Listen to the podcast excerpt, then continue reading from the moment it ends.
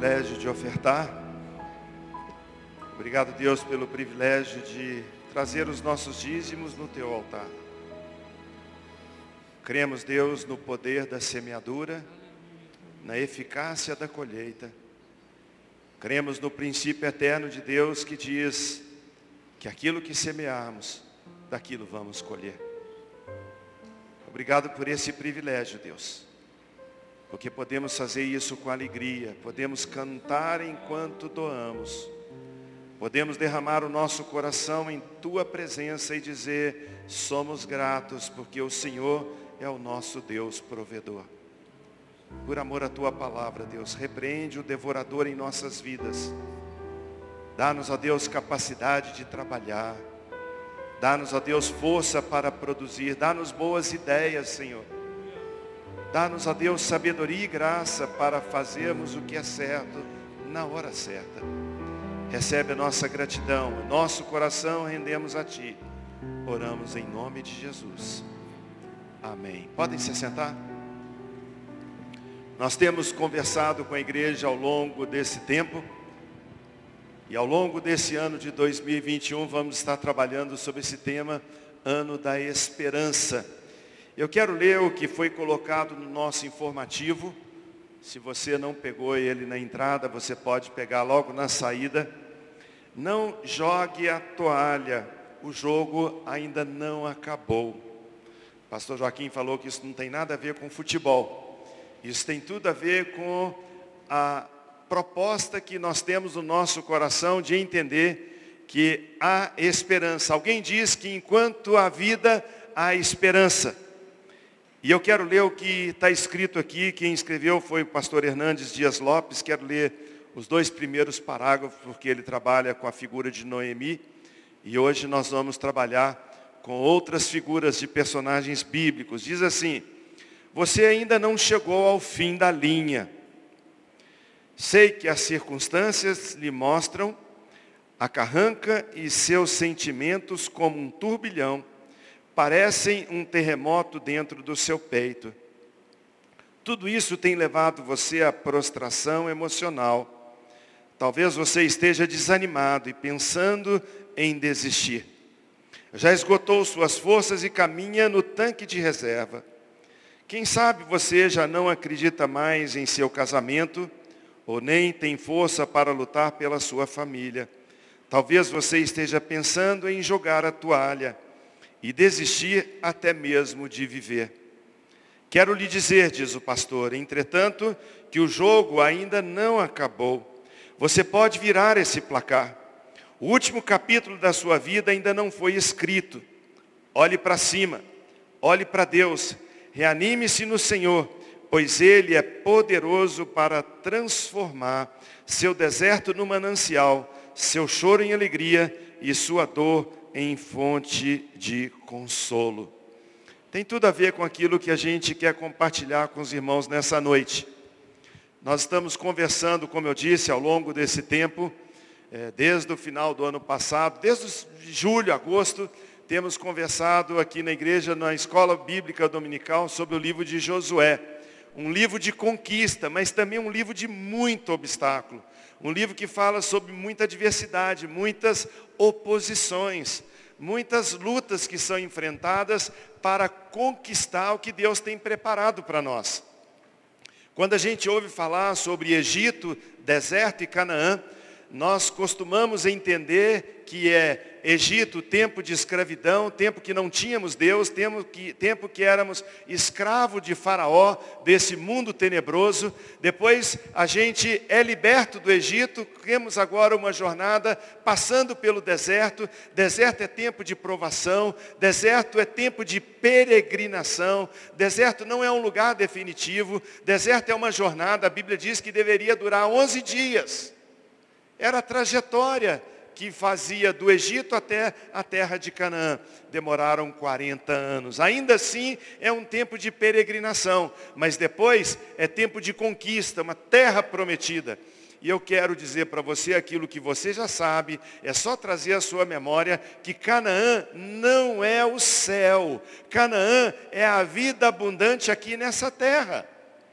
Sabe por quê, irmãos, que nós podemos afirmar isso? É porque no céu não tem inimigos. E em Canaã tem inimigos a serem desalojados. Em Canaã tem gigantes, no céu não tem isso. No céu não tem mais pecado. Aqui tem a luta que nós enfrentamos. Então nós entendemos de forma muito clara que tendo saído do Egito, do tempo de escravidão do pecado, nós passamos por um tempo de peregrinação, um tempo de deserto, de luta, mas vivemos o que Deus tem para nós, um tempo de conquista de terra, um tempo de conquista daquilo que Deus prometeu, de uma vida abundante, uma terra que mana leite e mel, apesar da oposição, apesar dos inimigos, apesar da adversidade, apesar do corona. Canaã é terra de conquista.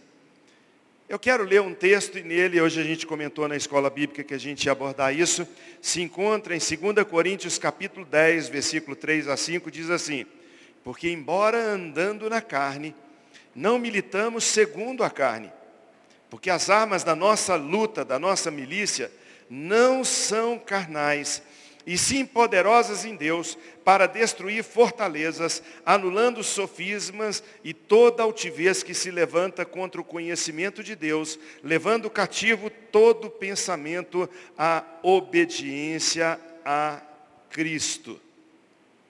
Qual o desafio do apóstolo Paulo para nós nessa noite, quando nós podemos fazer a associação ao que eu disse no início, de tempo de conquista, tempo de esperança, tempo como o tempo de Josué.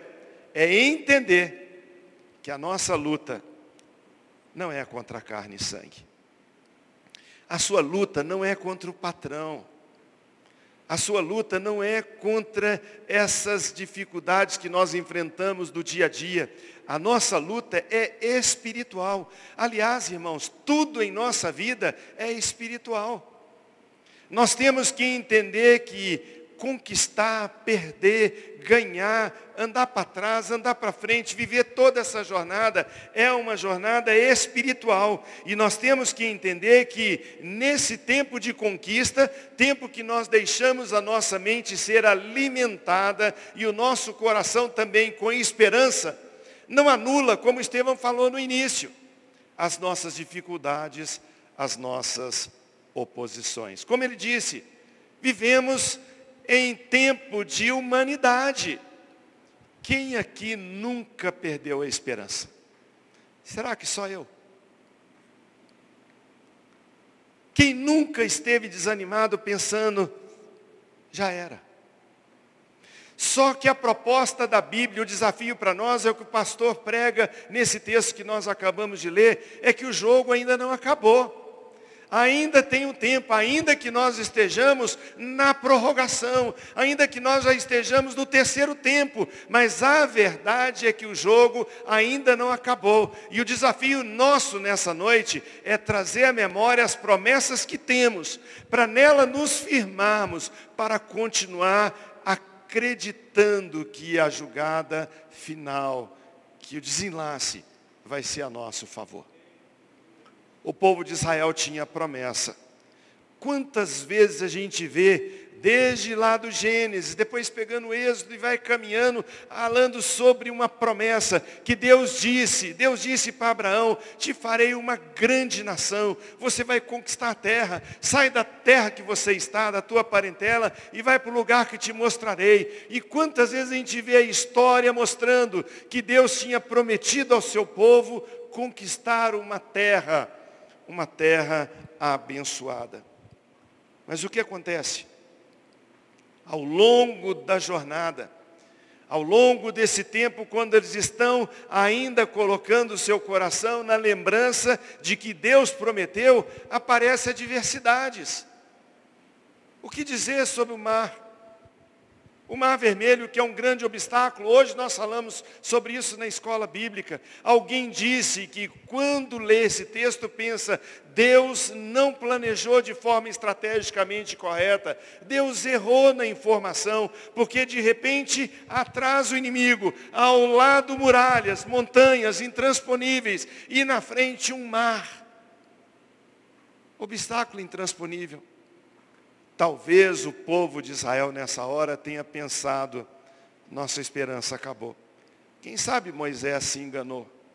Quem sabe quando Moisés falou que ia tirar a gente do Egito e levar para uma terra que Deus prometeu, não era bem isso. Ou quem sabe não é esse o tempo. Irmãos, você já pensou isso?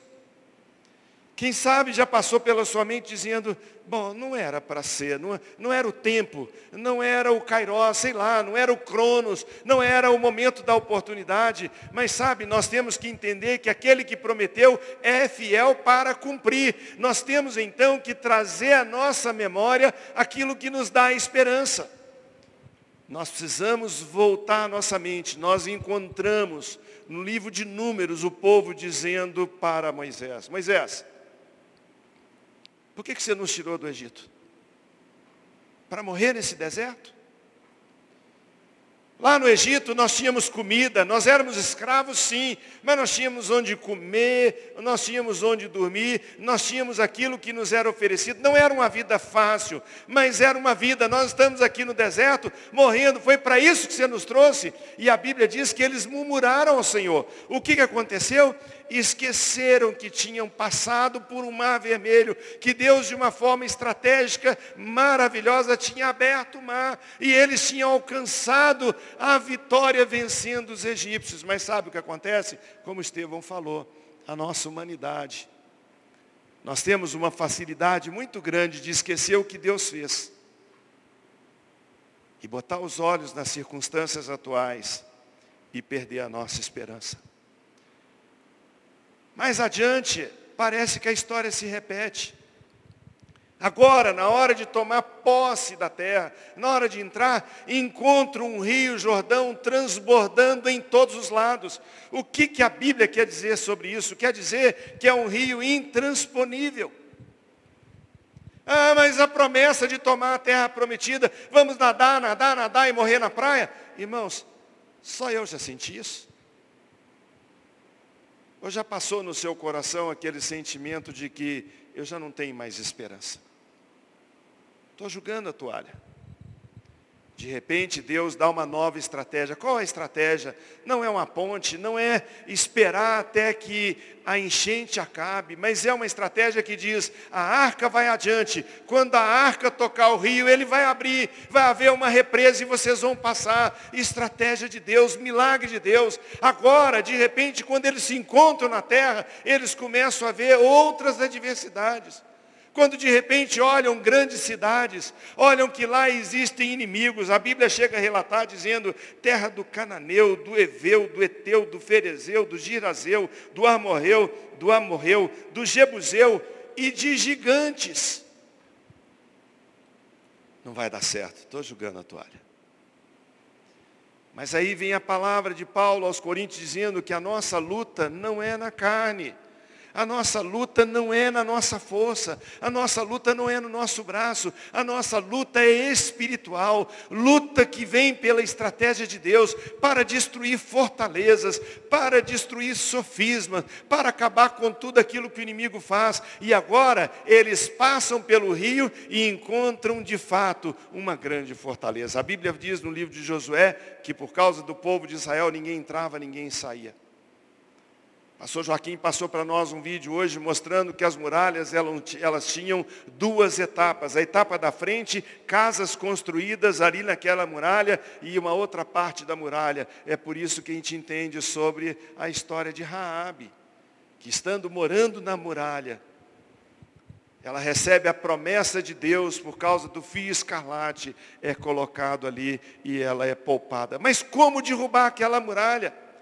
Meus irmãos, para um pouco e pensa, 40 anos no deserto, andando com a roupa do corpo. Onde estão as espadas? Onde estão as lanças? Onde está o preparo bélico? Onde é que está o preparo é, é, é de armas, o preparo de exército para a luta? Era um povo despreparado. E Deus fala com eles que a luta de vocês não é na carne, Serginho. Não é na sua força, mas é na estratégia do Senhor. Para um pouco, amado, e pensa nisso. de que talvez você esteja usando armas erradas, talvez você está lutando para salvar um relacionamento, talvez você esteja lutando numa área econômica, numa uma área da sua vida, e você está usando estratégias que não são as de Deus. É tempo de parar e falar, Deus, quais são os teus planos? Ainda que eles pareçam extremamente tolos, ainda que eles pareçam ilógicos, mas a palavra de Deus nos diz que os planos de Deus não são os nossos planos, os pensamentos do Senhor não são os nossos pensamentos, são pensamentos de Deus. Josué, você vai pegar o pessoal, vai colocar algum instrumento na boca deles, o chofar, eles vão dar volta na cidade durante sete dias. No primeiro dia, uma volta só em silêncio total. Mas Deus,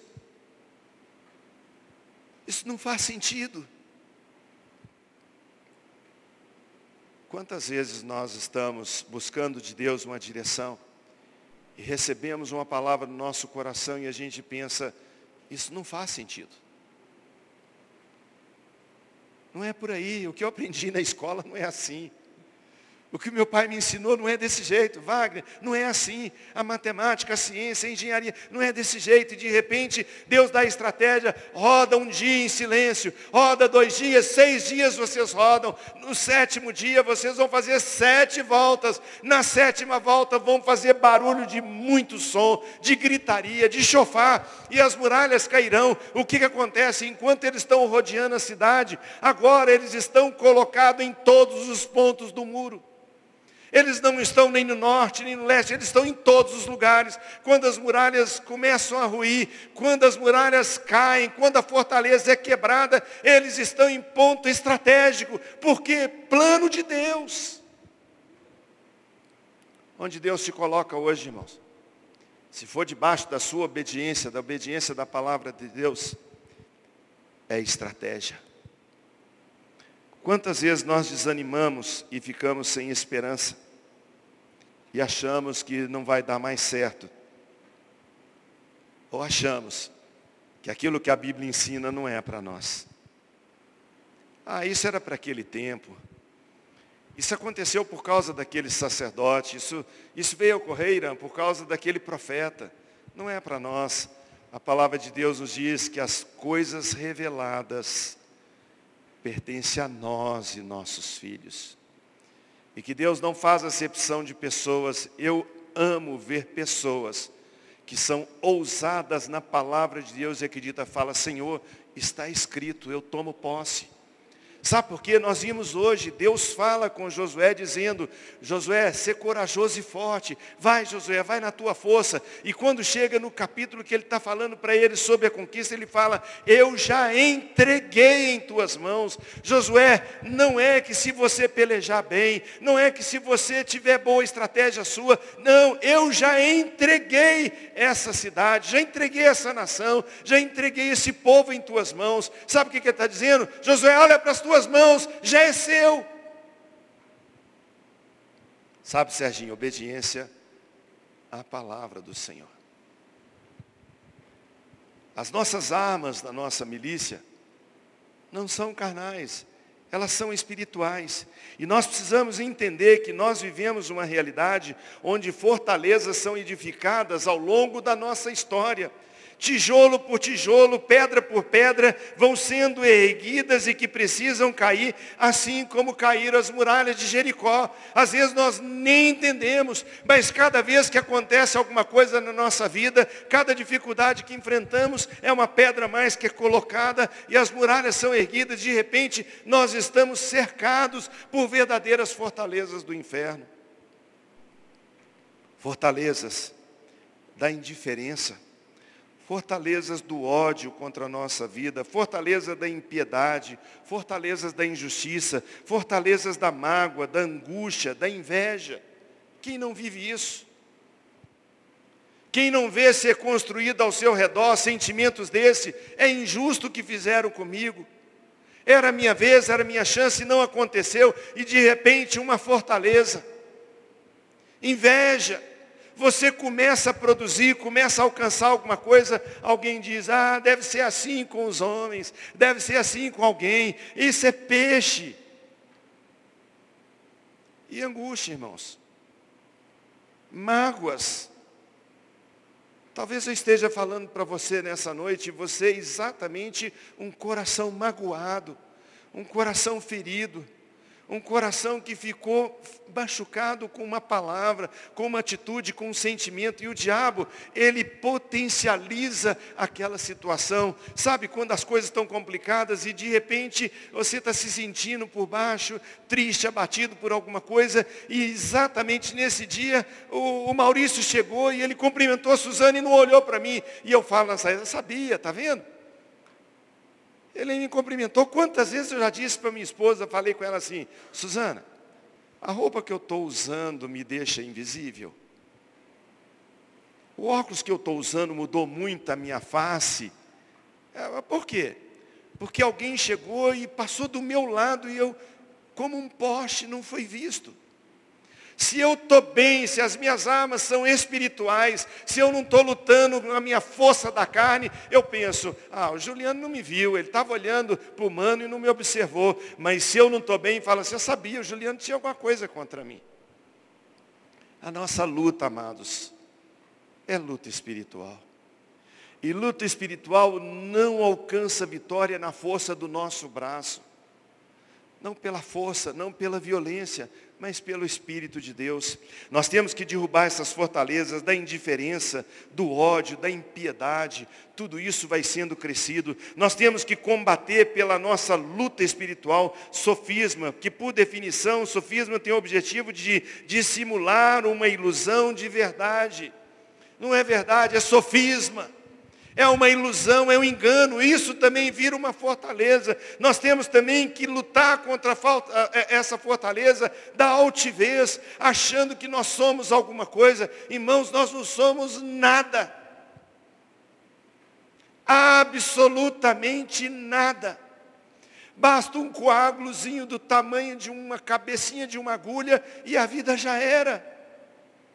Basta um suspiro e acabou.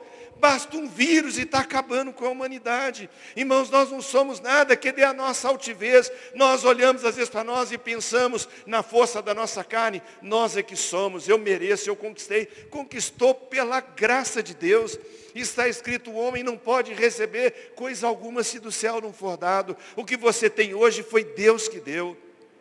Deu como? Através da habilidade do trabalho, através da oportunidade, o casamento, a família que você entrou, o lar que você nasceu, tudo isso é pela graça, a bondade de Deus. O que nós vamos entender é que em tudo isso tem propósito. Então, Ronaldo, onde você nasceu, as filhas que você tem, o ambiente que você viveu, tudo isso é um propósito. Deus tem propósito para a nossa vida. Precisamos entender para saber onde aplicar os recursos que Deus tem nos dado. Quais são as nossas grandes fortalezas hoje? Quais são as maiores lutas que nós enfrentamos? A Bíblia é clara em dizer, você já leu sobre isso, nós enfrentamos o problema da carne, nós enfrentamos o problema do mundo, nós enfrentamos o problema do diabo. E tudo isso se levanta para julgar a nossa expectativa para baixo, para nos julgar para baixo. A carne, irmãos.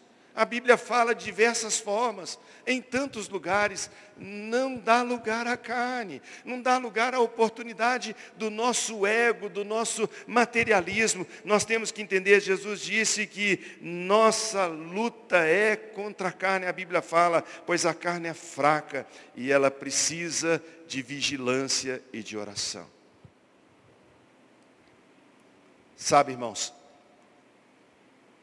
você não precisa ser um engenheiro para entender que um erro de pequeno grau, numa longa distância, leva à destruição camarada está fazendo um prédio, você já viu a construção lá da sua casa, uma reforma que você fez, ele colocou o primeiro tijolo, quando ele colocou o tijolo, o que, que ele fez? Ele pegou um prumo, quando ele encostou o prumo no tijolo, ele viu se o segundo encostava no primeiro, bate para cá, porque ele tem que aprumar, se ele errar um pouquinho aqui, no primeiro tijolo não faz tanta diferença, mas quando o prédio alcançar dois, três, cinco, dez andares, está totalmente fora do prumo.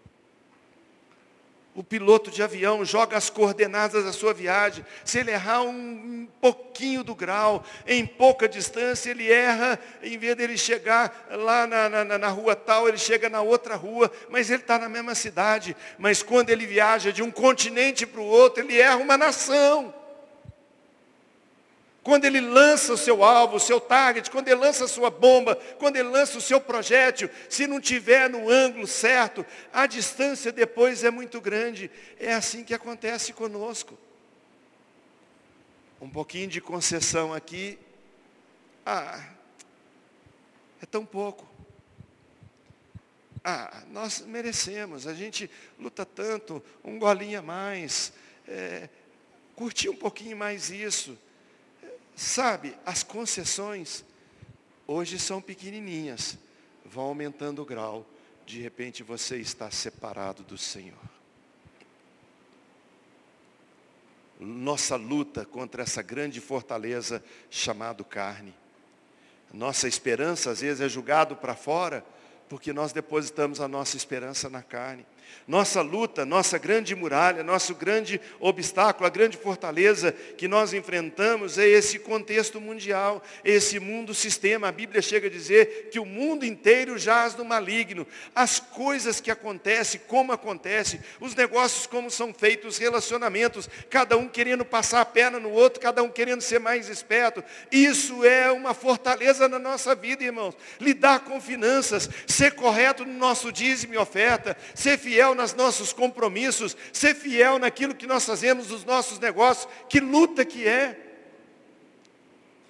Sabe quais são os sofismas? Dá dinheiro para o governo, esse povo rouba. Trazer minha oferta na igreja, trazer o meu dízimo, e eles gastam no lugar errado. Irmãos, nós vamos criando sofisma na nossa mente e desviamos o nosso coração daquilo que é o prumo certo, e nós fazemos disso uma fortaleza. E sabe o que acontece? Quando batemos diante da fortaleza, a gente fica sem esperança. Quando nós declaramos e profetizamos na vida dessa igreja, 2021, Sandra, o ano da esperança, o que, que nós estamos dizendo? É que a nossa esperança está no que a palavra de Deus nos ensina. E sobre o diabo, essa grande fortaleza, o nosso adversário, está escrito, resistir ao diabo e ele fugirá de vós. Não deis lugar ao diabo.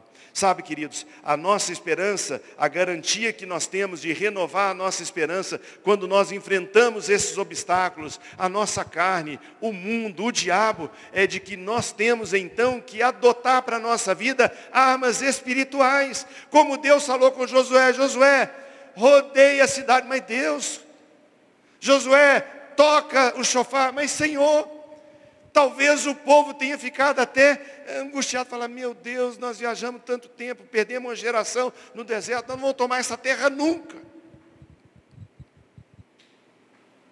E a nossa esperança vai embora. Quais são as armas da nossa vitória? Quais são as armas que nos dá esperança, Vanessa, de que nós vamos vencer? Eu quero pontuar algumas. As nossas armas são a garantia no sangue de Jesus. Hoje faleceu a esposa do pastor Joaquim, pastor presidente da Casa de Oração para Todas as Nações. Um dos filhos dele é casado, dois filhos dele são casados com duas sobrinhas nossas. O Samuel escreveu para nós hoje, dizendo, mostrando algumas fotos e dizendo, foi o último momento que eu tive com a mãe. A informação que nós tivemos é que ela teve algumas paradas cardíacas e veio a falecer. E eu estava lendo o que o Samuel falou que a minha mãe foi bênção, que vai fazer muita falta, mas ele conclui dizendo, mamãe, logo nos encontraremos. Por que, que ele pode dizer isso? Porque ele crê que há poder no sangue de Jesus. Ele crê que quando um filho de Deus fecha os olhos aqui na terra, pela morte, ele abre os olhos nos braços do Pai na eternidade. Qual o consolo que você tem quando você sepultou a sua esposa, a sua mãe, o seu pai, o seu marido, o seu filho? Qual o consolo que você tem? Fomos alguns dias atrás, sepultamento da dona Raimunda Porto. Membro aqui da igreja, mulher de Deus que nos abençoou tanto, intercessora da igreja, mulher fiel nos dízimos e ofertas, não conseguia mais andar, pegava o Uber, irmãos, para vir aqui na igreja e falava com o Ronald, eu quero entregar minha oferta no altar. Os filhos lá no altar dizendo quais são as características, o que deu é mãe, até logo. No dia que eu sepultei minha mãe, há quase 20 anos atrás, com a segurança que tinha, que trouxe paz ao nosso coração, uma saudade que dói até hoje, irmãos. Uma saudade que chega da dor na garganta, mas uma saudade que é atenuada com a esperança de que, mãe, daqui a pouco a gente vai se ver. Por que isso? Por causa do sangue de Jesus. Qual a arma da nossa milícia? Quais são as nossas armas espirituais? Acreditar que há poder no sangue de Jesus, acreditar que nós somos tirados do império das trevas, transportados para o reino do Filho do seu amor, pelo poder do Evangelho. Qual que é a mensagem do Evangelho? A mensagem do Evangelho diz que Jesus Cristo nasceu de uma virgem, cresceu, virou homem, quando adulto entrega a sua vida, morre na cruz, a Bíblia diz que ele disse aos seus discípulos, por acaso eu não posso rogar a meu Pai e ele mandar mais de 12 legiões de anjos para me livrar disso, mas ele sabia para que ele tinha vindo, Marcelo. Ele veio para morrer no seu lugar.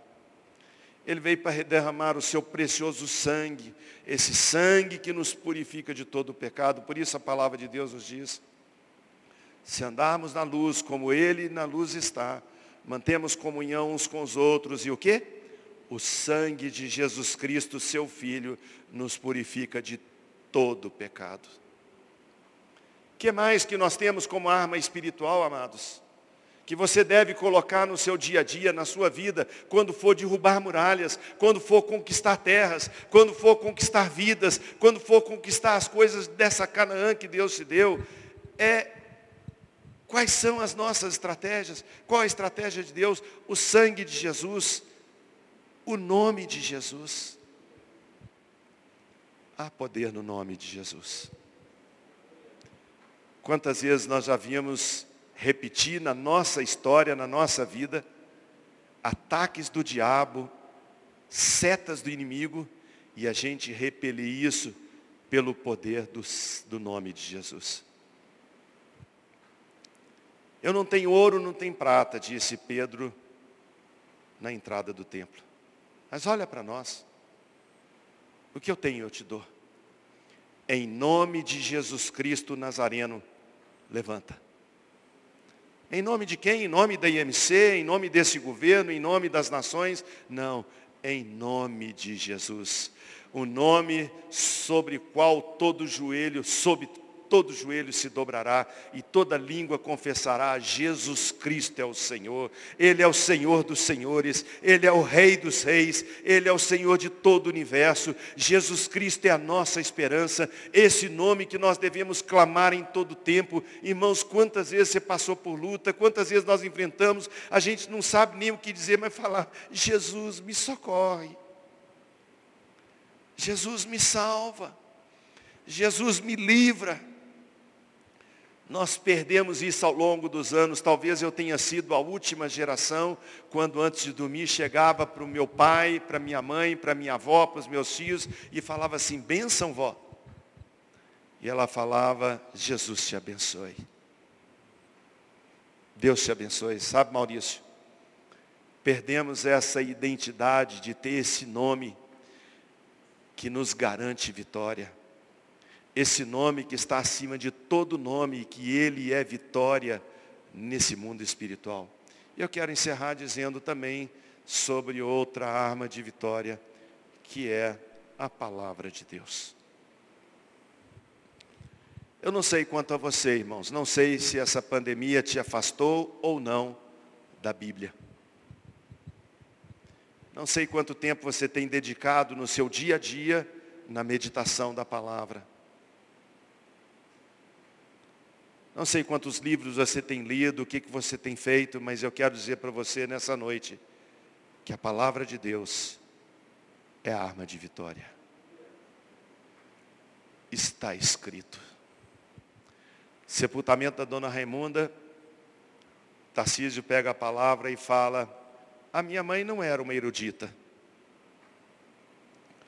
Minha mãe não era de muita cultura. Talvez ela não tenha lido Camões, porque teve uma infância muito difícil e custou aprender a leitura.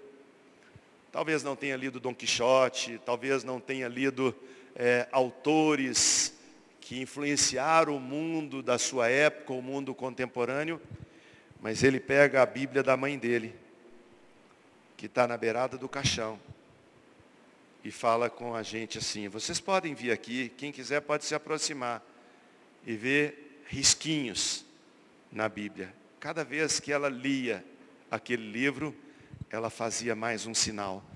A Bíblia dela tinha tantos sinais que parecia outra Bíblia escrita em riscos. Ele falou, essa palavra nunca apartou da minha mãe. Guardo no meu coração a tua palavra para não pecar contra ti.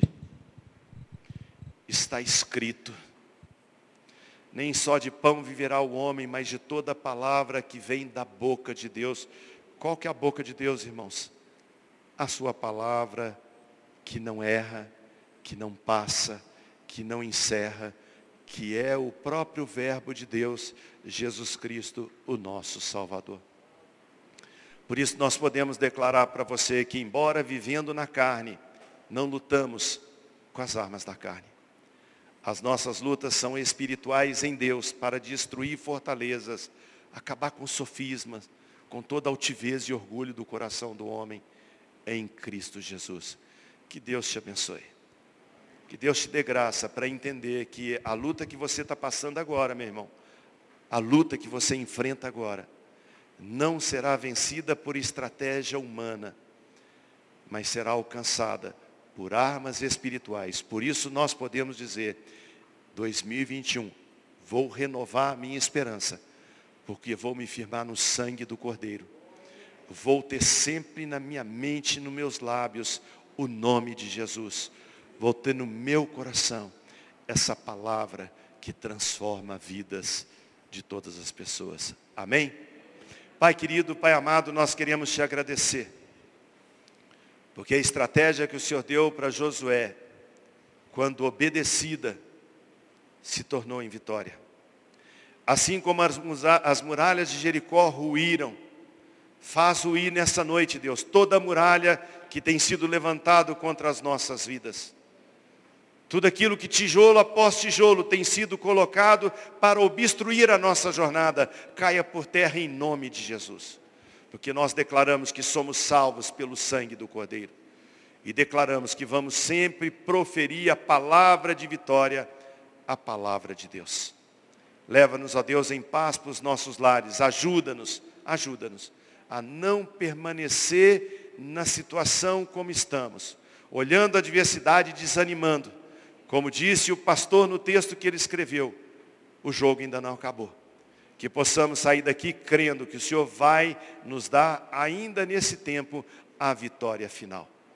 Leva-nos em paz para os nossos lares e livra-nos do mal. Abençoa o teu povo. Reúne-nos, ó Deus, em adoração ao teu nome. Não nos deixe com medo, sim em obediência, Deus. Obediência que é a orientação que temos no nosso país temos que nos guardar, é necessário um distanciamento social, é necessário estarmos de máscara, é necessário estarmos lavando as nossas mãos com álcool, é necessário uma higiene, é necessário não aglomeração, mas é possível cultuar ao Senhor.